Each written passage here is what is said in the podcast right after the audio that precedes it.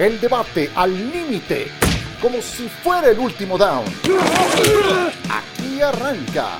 Cuarta oportunidad. ¿Qué tal? ¿Cómo están amigos? Qué gusto saludarles. Bienvenidos a otra edición más del podcast de Cuarta Oportunidad. Aquí se habla de la mejor liga del mundo, la NFL, que bueno, pues ya entró eh, francamente en su último tercio de temporada regular, pero también la teoría, la experiencia, la historia nos dice que viene también una etapa muy interesante justamente en el cierre de cada temporada. Junto a John Sutcliffe, Michael Pasquel, Ramiro Porneda, soy Javier Trejo Garay. Querido John, ¿cómo estás? Gusto en saludarte. ¿Cómo te va? Hola Javier, compañeros, feliz. Pues mira, ahí les va de una vez. A ver. Tengo, tengo información importante de, del juego que se va a jugar en Brasil la próxima temporada. A ver, ahí les va. La arena se llama Neoquímica Arena. Se llamaba antes la Arena Corinthians. Es donde juega el Corinthians en Sao Paulo. La información que tengo es Habrá un partido en la fecha 1 la próxima temporada en Brasil. Eh, hay que tomar en cuenta que Miami es el único equipo que tiene el territorio brasileño. Entonces Miami como local, fecha 1.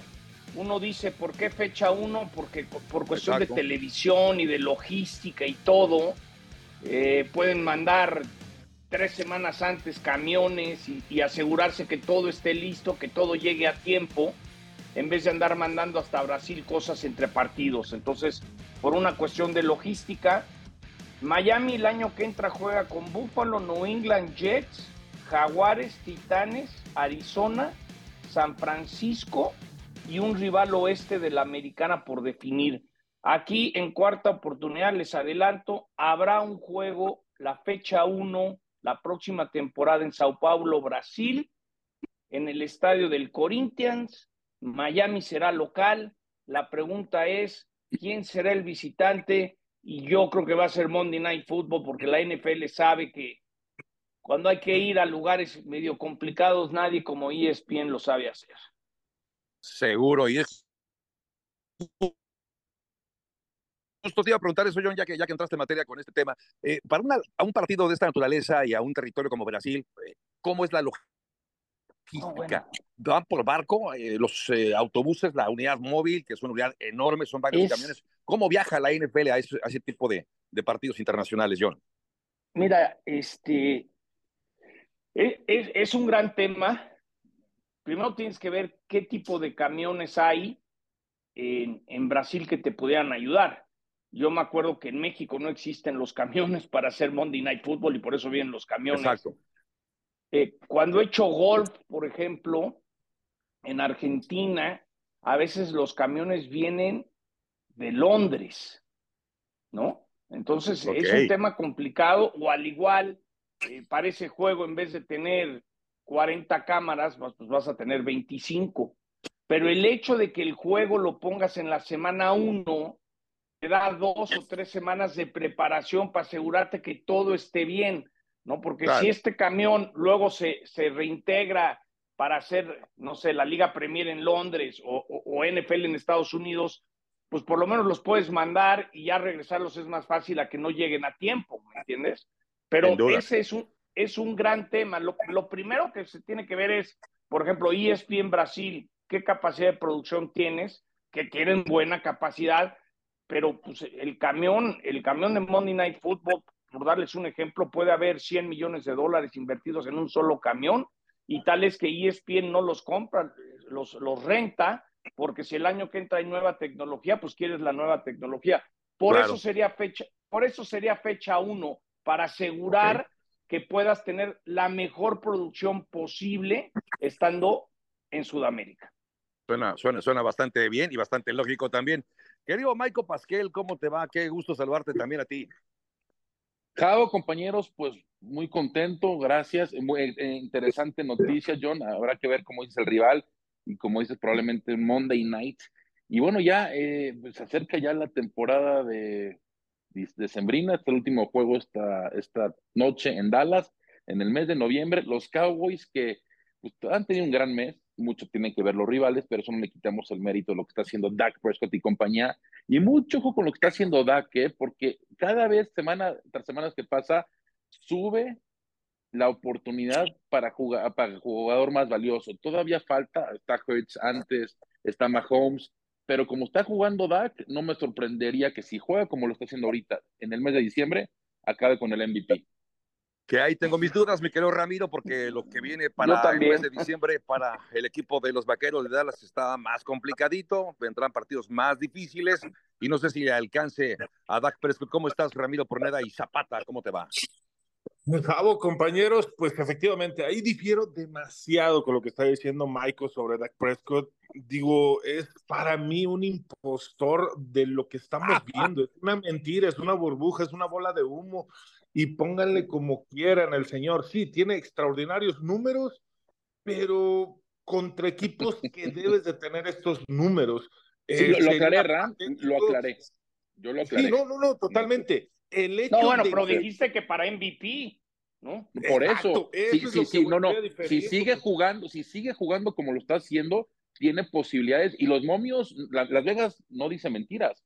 Él cada vez, semana tras semana, sube la posibilidad para que sea MVP. Yo no estoy diciendo que lo sea. Si tiene un mes de diciembre como lo está teniendo en el mes de noviembre, no me sorprendería que acabe siendo el MVP. Bueno, está bien. Primero que le gana a Filadelfia. primero que le gana a Filadelfia. El calendario, el calendario de Dallas fue muy benéfico para ellos. ¿Sabes a cuántos equipos que tienen récord positivo les ha ganado Dallas? A ninguno. A ninguno, yo sé. Yo, Tú ves la marca de ves la marca de 8 y 3 y dices, oye, después de la humillación contra San Francisco traen marca de 5 y 1, sí, pero ese 1 fue Filadelfia. Es decir, Dallas el año pasado por lo menos le ganó a cinco rivales que tenían récord positivo. O sea, yo creo que, ojalá, nada, miren, nada podría alinearse mejor para la NFL que en Las Vegas jueguen los Cowboys el Super Bowl. Sería así como alinear las estrellas. pero, y, y el MVP, la historia dice que el MVP sale, porque hay que recordar que esto es una votación antes de los playoffs, sale de aquel equipo que tenga el bye. Entonces, yo veo difícil que a Hertz alguien le quite el MVP, pero bueno, Michael, ya lo veremos. Ojalá, ¿no? Yo tristemente los años dicen que Dak a la hora buena necesita un pañal, tristemente. Sí, estoy de acuerdo. y, por, y por algo me dicen el anti-cowboy. Y no es que es anti-cowboy, simplemente soy realista. Simplemente lo estoy diciendo las cosas como son. Si Dak Prescott juega en diciembre, en diciembre como lo hizo, pero en noviembre, eh, para el mes de diciembre, que le toca Filadelfia, le toca Buffalo de visita, tiene otros juegos eh, difíciles, Detroit, pues sí, se le puede complicar. Lo que estoy diciendo es simplemente estoy viendo los momios, cómo da cada semana que semana que pasa, sube la probabilidad para ganar el MVP. Punto, es eso nada más. Sí, si Las Vegas, si Las Vegas lo está arranqueando mejor, pues qué bueno, pero como bien dice, llegará el momento de la definición para ver si efectivamente da o si vuelve a ocurrir. La semana número 13, sin duda, el partido más atractivo, casi casi una final de conferencia adelantada, es el duelo entre San Francisco contra el equipo de las Águilas de Filadelfia. Dos, los dos mejores equipos, me parece, de la conferencia nacional, salvo lo que opinen ustedes, se enfrentan este fin de semana. Y entonces, por eso yo quisiera preguntarte, Ramiro Porneda Zapata, ¿qué, qué va a prevalecer? ¿La resiliencia del equipo de, de Filadelfia o el peso, el, la calidad de San Francisco, Ramiro? Lo hemos estado hablando durante varias semanas ya de lo que puede representar el equipo de San Francisco. Para este juego sí me gusta mucho más San Francisco porque está completamente sano y se ve un equipo que no tiene fallas, que no puede dar el mal juego cuando está completamente sano y eso es lo que ha plasmado en el récord que tiene. Los tres juegos perdidos mm, perdieron a varios jugadores, el mismo Brock eh, estaba con el tema de la conmoción y es por eso que perdieron. Pero cuando el equipo vuelve a estar completo, lo demostraron con Jacksonville, lo demostraron la semana pasada y sigue eh, siendo ese equipo contundente. Algo que no ha podido presentar eh, eh, el equipo de Filadelfia. Si es un equipo que Siriani, el trabajo que hace en el medio tiempo es impresionante, la forma de ajustar, la forma de verse en el tercer y cuarto cuarto, cuatro remontadas eh, del equipo de Filadelfia en lo que va de esta temporada. Me gusta, me gusta cómo se está viendo el equipo de Filadelfia, pero me quedo con San Francisco todo el camino. Estando como está jugando de esta manera, Filadelfia tiene que controlar el balón y dudo mucho que lo pueda hacer porque la defensiva de San Francisco con Chase John parece ser que fue eh, la inyección de, de, estado anímico para Bosa. Se relajó y empezaron a caer las capturas de coreback. Así que va a ser una tarde, noche complicada para el equipo de Filadelfia. Ram, compañeros, 15 capturas, como bien lo dice Ram, desde que llegó Chase Young a San Francisco. Y no es lo que está haciendo Chase de captura tras captura, simplemente es la presión de la línea defensiva que está ejerciendo sobre la línea ofensiva de, Filadelfia. Que queramos o no, ha encontrado la forma de ganar, pero ¿cómo está ganando? A, cuando San Francisco gana sus partidos, que los gana por doble dígito normalmente. Yo veo dos encuentros para mí ahorita vitales.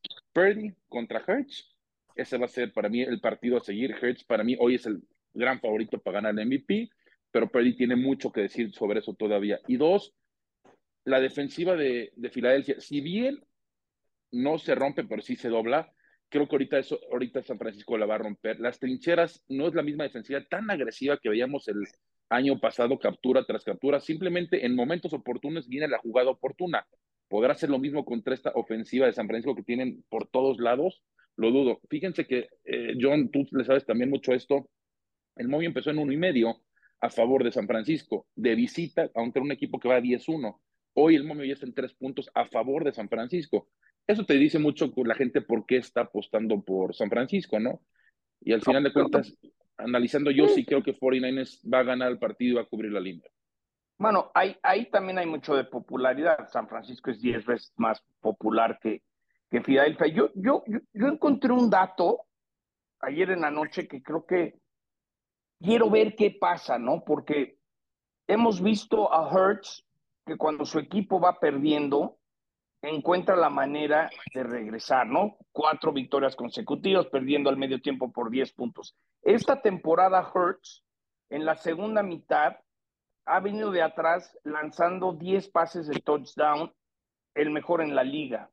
Y aunque San Francisco pocas veces ha ido perdiendo, ojo, yo sigo pensando que San Francisco es el mejor equipo de la National Football League, pero cuando San Francisco ha ido perdiendo, Brock Purdy tiene el peor rating de coreback en esa situación, con 21, en esa segunda mitad o en tiempo extra, donde tiene dos pases de touchdown y cinco intercepciones. Entonces, eh, por ejemplo, el partido que hice que perdió lo invicto en Minnesota, no, este estaba conmocionado y, y por eso hizo las tonterías que hizo. Entonces, este para mí es el, a mí Hurts no me tiene que demostrar nada.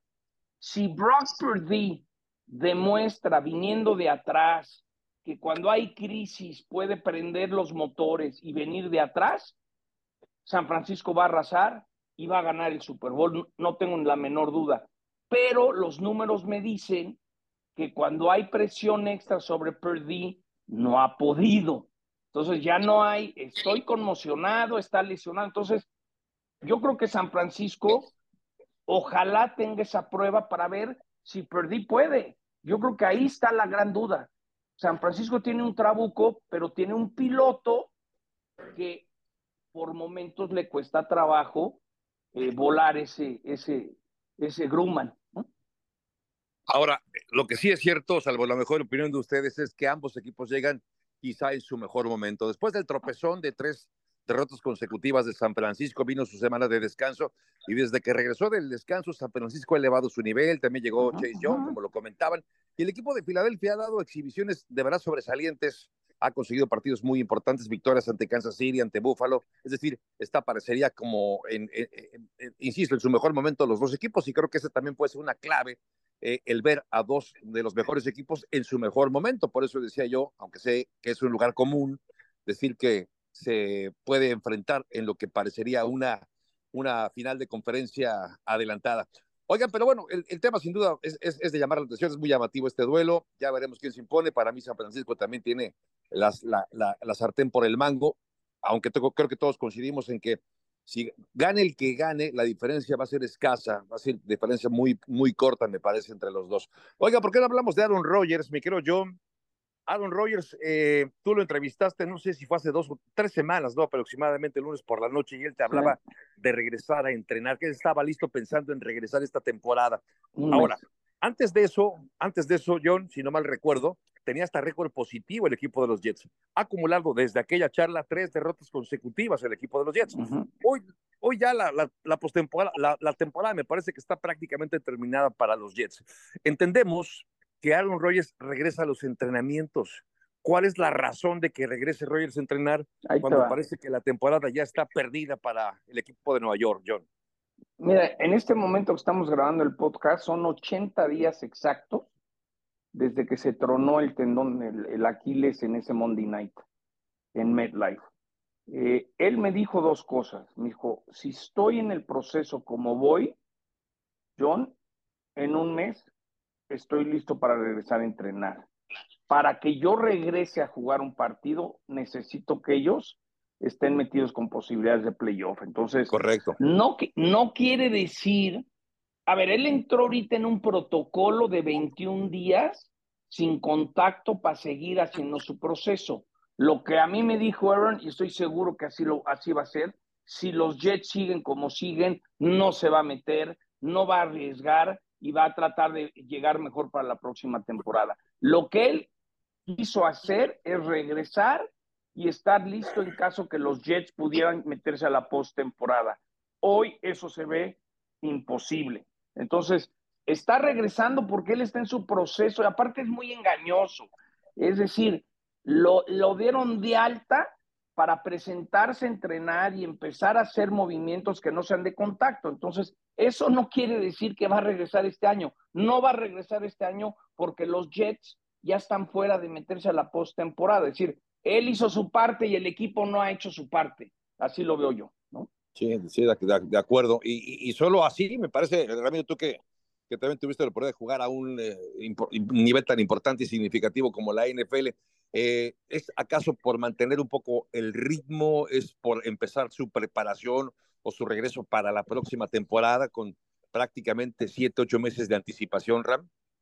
Sí, definitivo. E, es algo como lo dijo John, en este protocolo de 21 días es parte de su proceso de rehabilitación.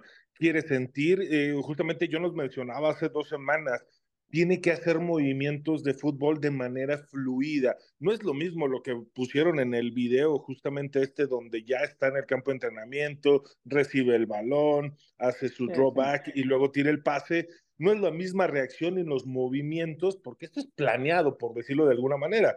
Es recuperar esa memoria muscular, e, ese instinto dentro del terreno de juego para poder ir avanzando. Me decía Ramiro que, que, era muy importante el parar y correr, parar y correr. Stop and go, stop and go.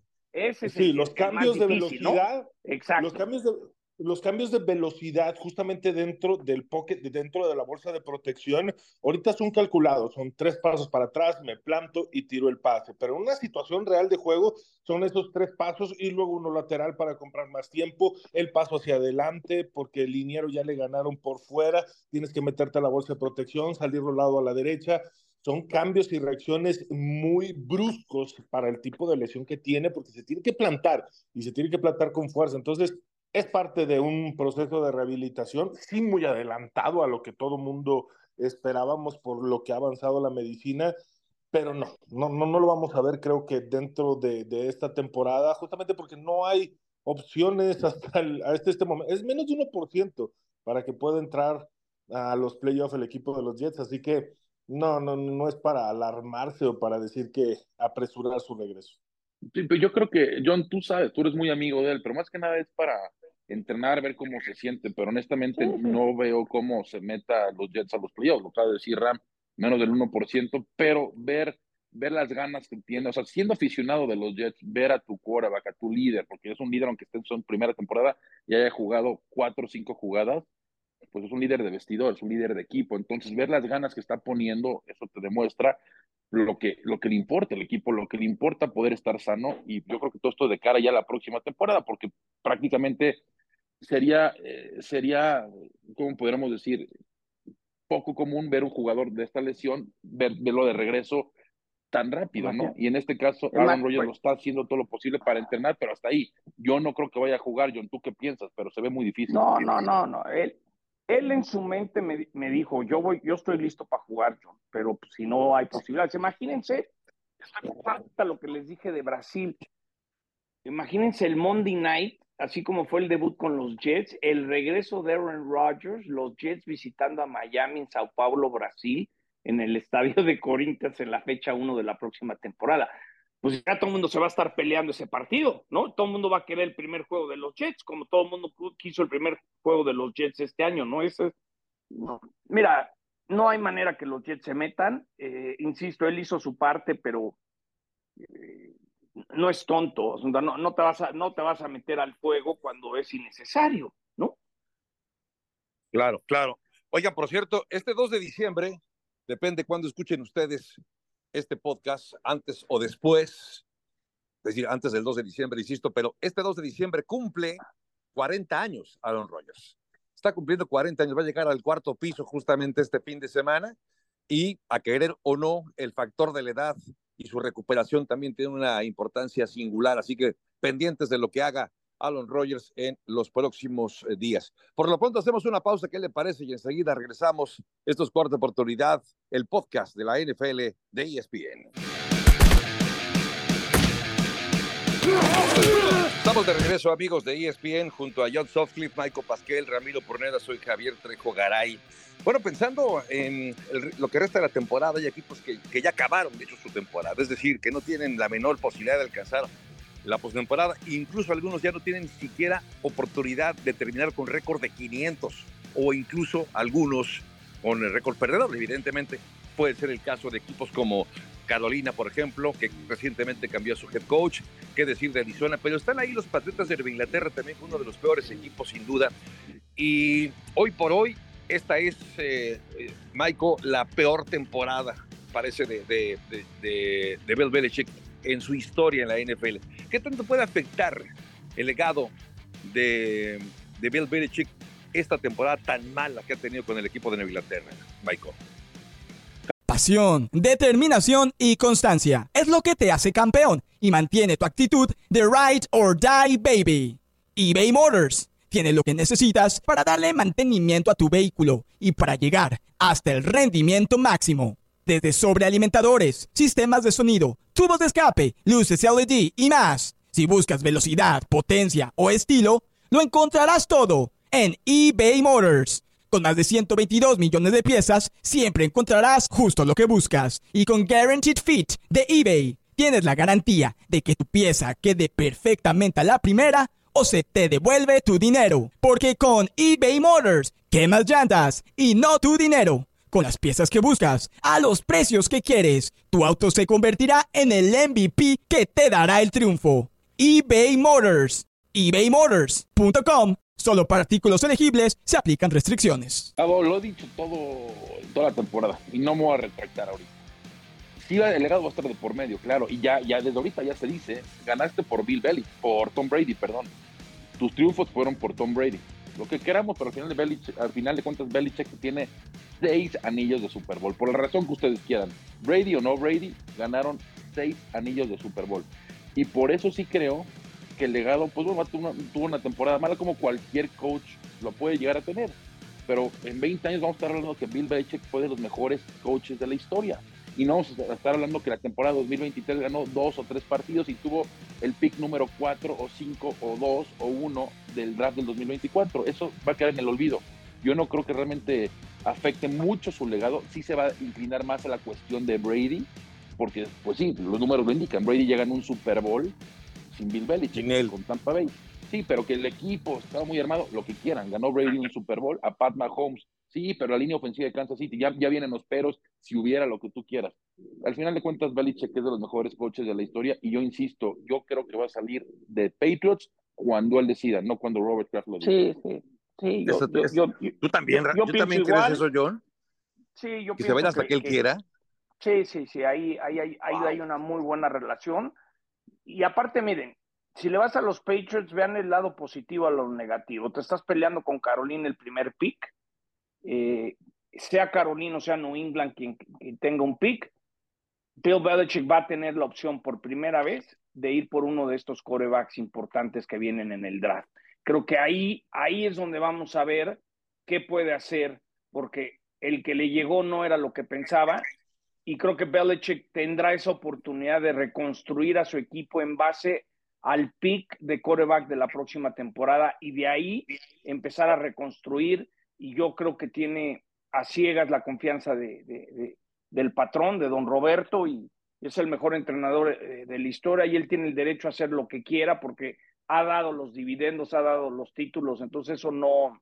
Miren, por algo Josh McDaniel se fue, por eso todo el mundo sabe que ahí no, no, no vas a entrar en el lugar de Bill. Exacto. El, que manda y el que toma las decisiones es Belichick y tiene el respaldo no solamente de don Roberto, de su hijo. Entonces, lo interesante va a ser que pueda lograr Bill Belichick a partir de la próxima temporada cuando tenga un pick alto, de los más altos, para ir por uno de los corebacks. Se habla que es un draft, Michael, y tú lo sabes de, de muchas opciones de coreback. Sí. Ahí va a ser ahí es donde nos vamos a dar cuenta el ojo clínico que siempre dicen que ha tenido, que sabe ver cuando hay talento para desarrollar. Ahí vamos a darnos cuenta quién es Bill Belichick con el coreback que tome el año que entra. Y viene una camada increíble de quarterbacks, y empezando por Caleb Williams. ¿eh? A mí lo único que me preocupa de este jugador de la Universidad de, del Sur de California es la actitud. La actitud, las declaraciones que se han escuchado no me encantan me gusta mucho, más lo que es Drake May, el quarterback de North Carolina. Lo veo más pulido, lo veo más serio, pero en fin, este está Bonix, en fin, viene una, una gran generación y estoy seguro que a Belichick le va a caer una de estas estrellas. Habrá que ver si lo seleccionan, que lo más seguro es que sí, dejen a Mac Jones por fuera, lo cambien de equipo, lo, lo corten, yo qué sé, pero sí, este, creo que, insisto, al fin de cuentas, creo que Belichick, si él quiere, se va, a seguir siendo el coach de los Patriots. Ay, ay, ay. Sigo decidiendo, en esta situación, digo, entiendo muy bien la parte de lo que pudiera estar. Digo, e, esta temporada definitivo no es de que vaya a manchar su carrera y todo mundo va a decir que es el peor head coach em, de la historia. Por supuesto que no. 20 años demostró ser lo mejor y justamente lo que mencionas de Caleb Williams, eh, digo, lo que hemos estado narrando colegial, lo hemos visto, sí ciertas actitudes, pero también conocemos el Patriot Way, lo que hace Bill Belichick con estos estrellitas que de repente tienen muchas indisciplinas, pues automáticamente llegan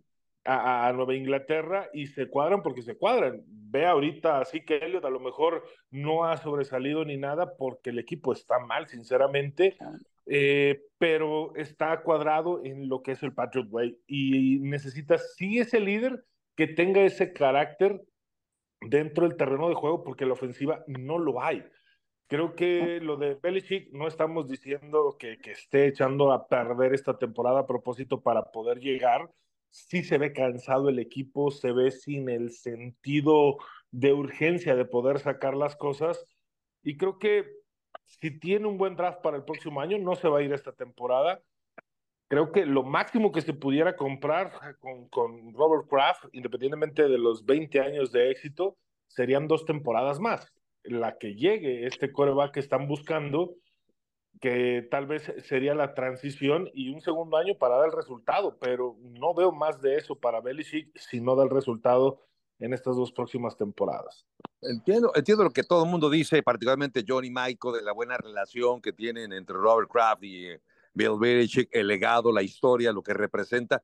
Eh, y, la importancia que tiene al interior del equipo Bill Belichick, no solamente desde la posición de head coach, pero me parece que business are business, ¿no? Entonces no sé si, si, si con eso le alcance para seguir uno, dos, tres años más mientras si no levanta, aunque evidentemente ese es un buen punto también el que pone John sobre la mesa, ¿no? Ver qué puede hacer Bill Belichick con un quarterback de un mejor calibre que el que tiene, porque evidentemente Mac Jones ya sobradamente lo hemos visto, no es la respuesta.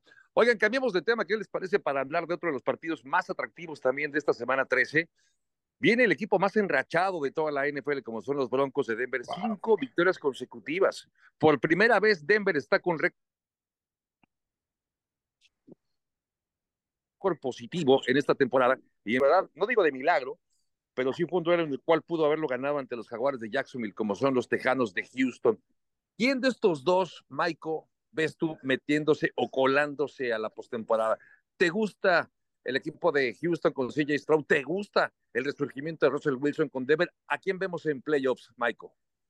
Mira, Javos, muy buena pregunta. Iba a ser un, gran juego. Yo creo que el que gane se va a meter a playoff y creo que va a ganar Houston. juega en casa, estuvo a nada de empatar, ¿qué tal? Se quedó a, lo decía Ramiro en NFL Live, a una yarda de empatar el partido con ese gol de campo largo, pero miren el calendario de, Houston. Yo creo que le ganan a Denver, que es el, juego más difícil que le tocan y es en casa. Después van a Nueva York contra los Jets, van contra Tennessee, reciben a los Browns, que todo indica que Joe Flaco va a ser el quarterback porque pues cambian y Campson Thompson está lastimado, así que reciben a los Browns y reciben a Tennessee. Yo creo que Houston no vuelve a perder el resto de la temporada. Ya creo que se les fue la división por esa última derrota contra Jacksonville. Pero yo, los Texans, me encantan lo que veo, me encanta lo que estoy viendo de CJ Stroud, de Miko Ryans, poco a poco esa defensiva, sobre todo la línea defensiva jugando mejor. Cabo, yo creo que los Texans van a estar en playoff y le ganan a Denver el domingo. Yo, yo, yo, yo, diría que no, nomás hay que estar pendientes con los Colts. Como que los Colts tienen la misma marca que los Tejanos y no los pelamos, ¿no? Honestamente, el equipo de Rigoberto, como que no hablamos mucho. Yo sí veo las probabilidades que Houston le gane a Denver. Eh, también Denver me ha encantado lo que ha hecho Sean Payton, enderezó ese barco, ¿no? Entonces creo que son de esos juegos que se van a pelear los últimos lugares en los playoffs. Por ahí se, como se define en el último Sunday night quién de ellos va, va a la postemporada. Yo creo que ambas escuadras tienen posibilidades de postemporada, porque a mí lo que Denver ha hecho defensivamente después de los 10 touchdowns que le metió Miami y Russell Wilson demostrando que tiene con qué sacar partidos faltando dos minutos, yo creo que ambos se pueden meter, ¿eh? Denver y Houston, pero sí veo a Houston ganando este domingo. Oye, John, ¿sabes que es muy, muy interesante lo que mencionas? Se me, me olvidó mencionar ese juego. Termina la temporada Indianapolis contra Houston, ¿eh? No me sorprendería que sea, el domingo por la noche. Ese puede ser el juego que el que gane se mete de panzazo. Exactamente, los Colts reciben a los Texans. Por un comodín podría ser ese juego, ¿eh? Porque aparte, mira, no, y revisando el calendario de los Colts, es bastante accesible también. Miren, ahorita le ganaron a Tampa, van a Tennessee, van a Cincinnati, que vemos lo que es Cincinnati sin Joe Burrow. Contra Pittsburgh, recién, este es un juego difícil. Atlanta, increíble que es líder divisional los Falcons, Raiders y Houston. En fin, es accesible y está jugando bien este equipo aún sin Anthony Richardson, su cuerda, ¿no? se lastimó ya hace sí. varias Sí, sí, sí. Sí, Gary Minshew está haciendo bien las cosas, sí, al frente de. Sí, buen, buen, buen punto también para poner en la mesa los, los Colts. Creo que sin hacer tanto ruido ahí están. Pero de Denver, a mí me ha gustado lo de Denver. Me gusta eh, ver a Sean Payton y el trabajo que ha hecho eh, sacando a este equipo de la, de la situación en la que se encontraba el año pasado. Yo insisto. Oye, Javo, Javo, perdón, digo, ahorita que estás hablando lo de Sean Payton y de lo del equipo de Denver, eh, todos hemos visto el cambio para con el equipo de Denver y por ahí escuché, este, no podríamos ya considerar a Sean Payton como coach del año a pesar del inicio, sino cómo está cerrando la temporada porque el equipo de Denver, calladito, calladito, mm, el equipo más enrachado. Se la doy a Houston. Total. Se la doy a Houston, Ramiro. Pero, por ejemplo, si ganara este partido Denver y mantiene la racha y lo vemos buscando meterse a los playoffs, pues digo, porque es increíble lo de Michael Ryan, porque eh, lo que sí usted ha mostrado ha sido un gran crecimiento, e, el equipo sin grandes estrellas, con novatos, está haciendo las cosas. Definitivo, Dimeco Ryan está ahí en la plática, pero me gustaría ponerlo de Sean Payton porque lo criticábamos mucho por lo que habló, pero el señor aguantó, se puso a trabajar, ya tiene marca ganadora, es el equipo más enrachado, o sea, con, con, esta racha de victorias de manera consecutiva, y si le gana Houston, se mantiene la plática, es decir, yo aquí estoy, cambié lo que tenía que cambiar, y lo que había dicho de Hackett, pues se está convirtiendo en realidad. Vean lo que está pasando con los Jets. Solamente dejarlo ahí en la mesa si Sean Payton se pudiera o no considerar también como el coach del año por el trabajo que hizo con Denver a pesar del inicio. Sí, ya que, ya que ver para quiénes alcanza los dos. Creo que eh, lo de Demico Ryan, por supuesto, es notabilísimo. Sean Payton, creo que el cambio también, el, el, lavarle la cara y además después de haber recibido 70 puntos, sí estuvo, estuvo bastante, bastante grosero y la forma que ha recuperado el equipo ha sido notable. Oigan, bueno, llegando ya al final de este podcast, cuarta oportunidad de ESPN, yo quisiera que entráramos, si les parece bien, a la apuesta de la semana. ¿Dónde vamos a poner el dinerito, John? ¿Dónde te gusta como para pegarle duro, para completar lo de la quincena? Fíjate que checando, hay muchas líneas que no me gustan y me costó trabajo escoger una. Creo que es una semana que tienes que tener mucho cuidado, pero después de perder en Thanksgiving, creo que Detroit, Detroit va a ir a Nueva Orleans. Eh, me gusta Detroit menos cuatro. Son de esos juegos que por ahí hasta compro un punto y bajo la línea a, menos tres, pero me gusta el Detroit en Nueva Orleans con cuatro puntos y, y si puedes comprar un puntito, puntito y medio, yo así lo haría. Ese es el que me gusta. Hay, hay partidos muy, muy engañosos esta, esta, ¿no? Por ahí el Tampa, Tampa, Carolina, por cinco y medio Tampa, pero me quedo Detroit, Nueva Orleans, pero me costó trabajo encontrar un partido. A mí normalmente me fijo y, y, y me hace como ojitos a algún partido y me costó trabajo, ¿eh? Ok, de acuerdo. Ok, tú, Michael, ¿por dónde le entras? ¿Dónde vas a meterle tu dinero? Mira, voy a mocar con los Ángeles Superchargers, pero no a favor de ellos. Voy a ir con los Patriots, sí, un desastre temporada para ambos. Pero creo que sí, me voy con New England más cinco y medio en casa. Cinco y medio. Los Chargers es raro que ganen un partido cómodamente. Lo hicieron contra Chicago en su casa hace unas semanas, un domingo por la noche, pero no, no veo a los Chargers cómodos. Me duele porque pues, tengo ese cariño por el equipo, pero es que juego tras juego pierden los momentos difíciles. Un rival como New England, no es que vaya a ser, va a ser difícil, pero sí no creo que vayan a, a ganar el partido por más de cinco puntos. El, el, clima creo que va a ser un factor. Veo a los Patriots cubriendo con cinco puntos y medio. De acuerdo. Y tú, Ramiro Porneda y Zapata, ¿por dónde vas a meterle la lana? Justamente de lo que mencionaba John hace unos momentos de Indianápolis, un equipo que calladito, calladito está trabajando. Garner Mission re, se renovó, empezó a trabajar, aprovechó la lesión de Anthony Richardson ahí con Indianápolis y los tiene en plena pelea. Entonces va contra Tennessee. En Tennessee apenas le están dando un punto. Creo que la línea no es justo con lo que está haciendo de, en este momento Indianápolis. Yo creo que va a ganar Indianápolis por más de cuatro puntos. Así que no creo que haya problema en este partido. Y podría ser algo muy seguro que Indianápolis le gane a Tennessee, independientemente que sea en Tennessee. A mí, ¿saben cuál me gusta? Me gusta el de Kansas City contra Green Bay.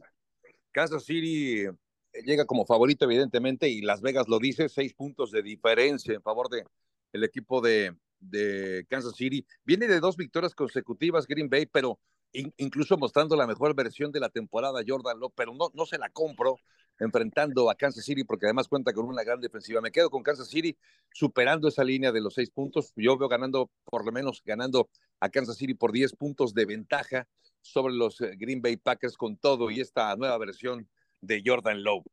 Bueno, pues estamos llegando al final de este podcast Cuarta Oportunidad. ¿Algo más que, decir, mi querido John? Nomás decir, eh, hoy estaba leyendo Sports Illustrated y, varios andan hablando de que, que los Raiders, que Mark Davis dice que si John Gruden quita su demanda, lo regresa como head coach de los Raiders. Ay, no. Sí, lo leí. Y es, esa demanda es, está tan dura y tiene tan preocupada la NFL que en esta vida a veces hay que negociar cosas. Entonces, sí. no, no, lo, no lo digo porque sea mi cuate, simplemente ahí está. Yo creo que cuando Sports Illustrated saca algo, no, no, no, no es cualquier este, eh, medio, medio de comunicación. Entonces hay que, hay que estar pendientes porque yo sé que Gruden, su demanda no es de dinero, él quiere regresar. Ahora dicen que le ofrecieron la Universidad de Indiana, le han ofrecido cada mes, le ofrecen un equipo colegial, él quiere regresar al NFL. Lo dejo porque pues, okay. nunca sabes, de repente sí, sí, ya sí. pueden salir en una conferencia de prensa, darse la mano, amigos y tan tan. ¿No? Y tal cual, me parece más allá de la lana también lavar un poco su, su, su imagen, ¿no? Que también eso creo que acabó un poco eh, dañada. Maiko, ¿algo más antes de tocar retirada? Pues Javo, a seguirle lo que viene porque es un fin muy interesante. Fíjate, analizando lo que platicamos el lunes, si San Francisco gana, a ver, si Filadelfia gana prácticamente ya, se queda con el, en la nacional número uno, ya será prácticamente imposible que alguien lo alcance, es muy difícil, ni Dallas ni San Francisco. Si San Francisco gana, se queda con igual con tres derrotas, pero Filadelfia pasaría a dos. El siguiente fin de semana, domingo por la noche, Filadelfia va a Dallas Yo creo que ese juego lo va a ganar Dallas. Dallas hace mucho no pierde en casa. Si ese juego lo gana Dallas y San Francisco le gana a Seattle, y estoy en muchos supuestos si los hubieras, pero quiero nada más dejar claro los escenarios. San Francisco se, pondría número uno. ¿Me explico? Se pondría número uno. Más hay que decir que Dallas no le ha ganado a ningún equipo con récord perdedor, ganador. Con récord ganador. Eh, eh, yo, yo, creo que yo creo que ya va, este, es juega contra Seattle, bueno. Ahora sí que ya yo creo que sí le gana. yo quiero ver eso. Ah. Yo digo, al final de cuentas, digo, lo, lo, que mencionan de los vaqueros, independientemente de que si este partido en contra de Seattle lo pudieran ganar, sigo sin creerle a Dak Prescott. Pero me gusta, me, me gusta la combinación justamente que estaba eh, dando Michael en cuanto a los resultados. ¿Qué es lo que pudiera pasar? Y ya nomás para terminar esto, si Vaqueros eh, se mantiene con la racha ganadora, San Francisco le gana a Filadelfia. San Francisco es lo que más pudiera estar pidiendo que Dallas continúe así para poder recuperar el liderato de la conferencia nacional, sobre todo en ese partido, por la combinación de juegos. De acuerdo. Pues ya habrá que sacar la calculadora en los próximos días, por supuesto, para determinar qué es lo que va a pasar. Por lo pronto estamos llegando al final de este podcast, cuarta oportunidad del podcast de la NFL de ESPN. En nombre de todo este equipo, muchas gracias por su atención. En nombre de John Sutcliffe, de Miguel Maico Pasquel, soy Javier Trejo Garay y de Ramiro Pornera Zapata, se me está volviendo Ram. Pásenla bien, gracias y hasta la próxima. El debate al límite, como si fuera el último down. Gracias por escuchar. Cuarta oportunidad.